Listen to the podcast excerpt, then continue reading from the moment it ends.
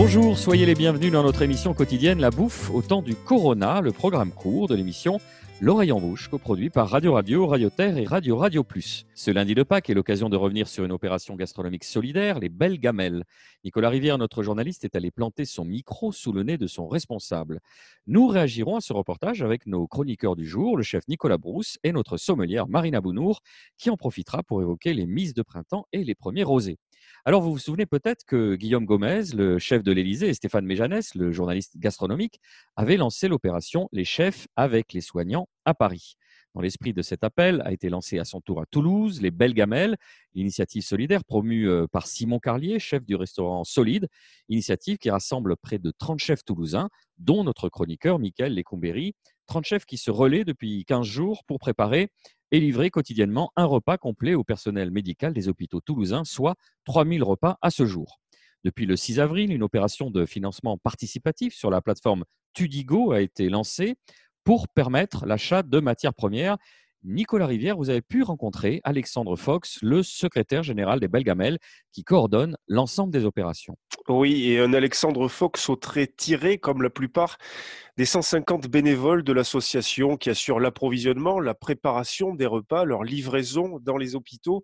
Et c'est justement la question de l'approvisionnement qui, ces derniers jours, semble-t-il posé problème. Dès la semaine dernière, enfin quasiment après une semaine à chercher de la marchandise, on s'est rendu compte qu'il y avait de moins en moins de dons, que tous les distributeurs étaient très sollicités par toutes les assos qui sont sur le terrain et que ça allait s'appauvrir et qu'en plus toute la filière se pétait la gueule euh, et qu'il fallait à un moment qu'on participe aussi à garder cette filière sous perfusion et donc à avoir les moyens euh, d'acheter de la marchandise même à prix coûtant euh, pour que les distributeurs continuent à eux acheter de la marchandise auprès de leurs producteurs. Donc acheter de la marchandise, c'est une façon aussi de participer au maintien de cette filière. Un maintien qui passe donc désormais par un nécessaire soutien financier. Les collectivités locales sont sollicitées car le budget prévisionnel établi par l'association sur une durée de deux mois et de 400 000 euros à raison de 1000 repas servis par jour. Alors, en marge de cette demande de financement exceptionnel, les Belgamelles ont aussi lancé une opération de financement participatif, mais une opération largement symbolique. On récolte à peu près 1000 euros par jour. Euh, c'est pas ça qui va nous permettre de tenir euh, deux semaines ou trois semaines ou deux mois euh, selon la durée encore euh, du confinement. Les chefs vont continuer à travailler gratuitement. Par contre, si on a sollicité les pouvoirs publics et là sur une beaucoup plus grosse échelle, c'est-à-dire que les, besoins sont bien plus importants. Moi, j'avais envie de toucher les routiers, par exemple, les éboueurs, les pompiers, les routiers qui, n'auraient plus rien à bouffer sur la route, à les mettre dans toutes les stations euh, essence autour de Toulouse ou en proche périphérie. pareil, des repas et qui soit nourri. Donc ces besoins pouvaient aller euh, de 1000 aussi à 3000 repas jour. Euh, et c'est un peu le levier que je voulais laisser au pouvoir public de dire euh, combien vous voulez qu'on produise. Aujourd'hui, l'idée c'est d'ouvrir un ou deux labos, où là par contre on serait obligé de, payer quand même des gens pour travailler. Les chefs continueraient de faire leur travail bénévolement et on ferait une rotation tous les jours d'un chef différent, mais il aurait une équipe de 10 personnes, 10 ou 12 personnes pour produire de 500 à 3000 repas selon, selon les budgets qu'on a. Des recherches de financement qui ont suscité un certain nombre d'interrogations, d'autant qu'au départ, l'initiative était intégralement bénévole, mais ce n'est pas la première critique essuyée par les belles gamelles. Simon Carlier, qui a été à l'initiative du projet, qui est parti tout seul, euh, qui a vu ce qui se passait à Paris, qui a dit bah, Moi je fais pareil demain, c'est mardi 25 mars.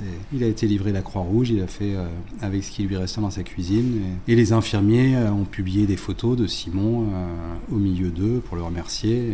Ces photos sont trouvées sur Facebook et il y a eu quelques critiques. en fait, il y en a eu vraiment une en lui disant ah Oui, c'est super, on comprend ce que tu fais, mais c'est de la com. On est prudent en effet là-dessus. Et puis en plus, les chefs, 90% des chefs ont dit Mais au début, ne communiquez pas sur notre nom. On fait ça euh, bénévolement, on fait ça euh, parce qu'on a le sentiment qu'il faut le faire. Et, euh, et puis là, j'ai envie de revenir sur la jeunesse du projet, qui était on n'est pas là pour nourrir les gens, parce que ces personnels hospitaliers ont des cantines, sont nourris.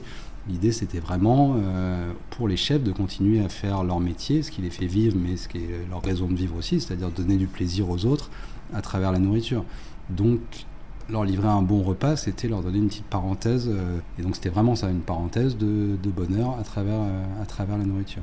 Une parenthèse à présent élargie à différents bénéficiaires de l'aide alimentaire, personnes en difficulté, SDF, réfugiés, qui font eux aussi partie du public désormais auquel s'adressent les belles gamelles. Merci Nicolas. Bah, écoutez, on va se tourner vers euh, nos chroniqueurs. Qu'est-ce que vous pensez de cette initiative, Marina Bono? Alors, moi, j'en pense pas grand-chose de celle-là, mais en tout cas, moi, ce que j'ai juste à dire, c'est que euh, au marché, il y a l'appétit suprême qui sont des, des qui est un traiteur tenu par deux jeunes gens qui s'appellent Manon et Gabin Delmas et qui font depuis le début des repas matin, midi et soir pour des SDF qui sont logés dans un internat et ils n'en parlent pas et ils le font. Et ils le font depuis le début avec des tout petits budgets et ils font ça matin, midi et soir. Voilà. Donc, euh, du coup, c'est pour des réfugiés, des gens qui n'ont vraiment pas de quoi manger. Et euh, je trouve que là, pour le coup, euh, ça a plus de fond pour moi, ça, des gens qui tous les jours crèvent de faim et qui, là, pour le coup, encore plus parce que beaucoup de gens sont coincés pour leur faire à manger. Et eux le font et on n'en entend pas parler. Donc, j'ai la chance de pouvoir le dire, donc je le dis. Nicolas Brousse, votre réaction? Euh, je vais rejoindre ce que dit Marina, mais euh, pour pas être redondant, je mettrai en avant aussi euh, faire à manger, c'est bien, et dans des bonnes conditions, c'est peut-être mieux. Il faut pas oublier qu'on est cuisinier, on n'est pas traiteur, que c'est pas notre métier, et que il faut surtout respecter les règles d'hygiène. Et j'ai pas l'impression que dans nos cuisines au quotidien, ça soit le cas, parce que on n'est pas des traiteurs et on fait à manger normalement pour 30-40 personnes et, pas pour faire de la restauration, euh, on va dire, euh, on fait de la restauration sur place, pas emporter, donc c'est pas les mêmes règles d'hygiène. Donc je mettrais surtout en avant euh, qu'il faut pas confondre les deux métiers. Alors pour reprendre les propos d'Alexandre Fox, néanmoins, puisqu'ils disent qu'ils essayent aujourd'hui de sauver quelque part une filière qui t'a acheté à prix coûtant la matière première, qu'est-ce que vous pensez de ça? Il y a quand même des producteurs derrière. Oui, c'est des, a des producteurs, mais aujourd'hui, honnêtement, je ne suis pas d'accord avec lui. Euh, pour moi, c'est un coup de com' euh, et ça restera un coup de com' cette initiative.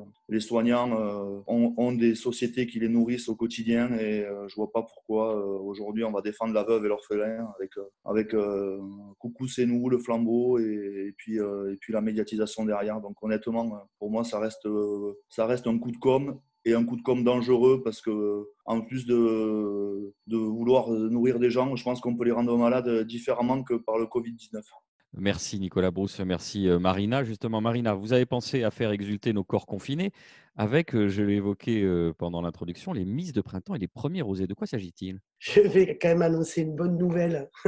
Il y a quand même du pinard qui va arriver dans pas longtemps, parce qu'il faut quand même pas oublier que fin août, début septembre, on a eu quand même des récoltes. Et ces récoltes-là se sont transformées en vin. Et d'ici très peu de temps, on va avoir l'arrivée des rosés et, de certains vins blancs. Donc voilà, c'est des mises, de printemps, des mises printanières, donc qui sous-entendent des vins qui n'ont pas d'élevage très long et qui sont à boire plutôt dans la jeunesse. Et donc du coup, voilà, on a principalement les rosés qui vont arriver. Moi, il y en a un que j'adore, c'est euh, celui qui, le, rosé en corbière de chez Maxime Magnon qui s'appelle Métis. On est sur euh, des Liadonner Pellude, Senso et Mourvèdre. Voilà, c'est pas des rosés, c'est des rogers parce que c'est à contre-courant euh, des rosés clairs, un peu pisseux et piscine.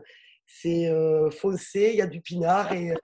Et voilà. Attendez, celle-là, on la garde, Marina Bounour. Un peu pisseux et piscine, c'est génial. Ben ouais allitération ou assonance, je sais jamais euh, l'un ou. Et euh, voilà. Et c'est pas pour autant qu'on doit faire des barbecues à 12 euh, tant qu'on est en confinement, s'il vous plaît.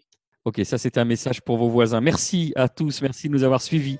La bouffe au temps du corona, c'est fini pour aujourd'hui.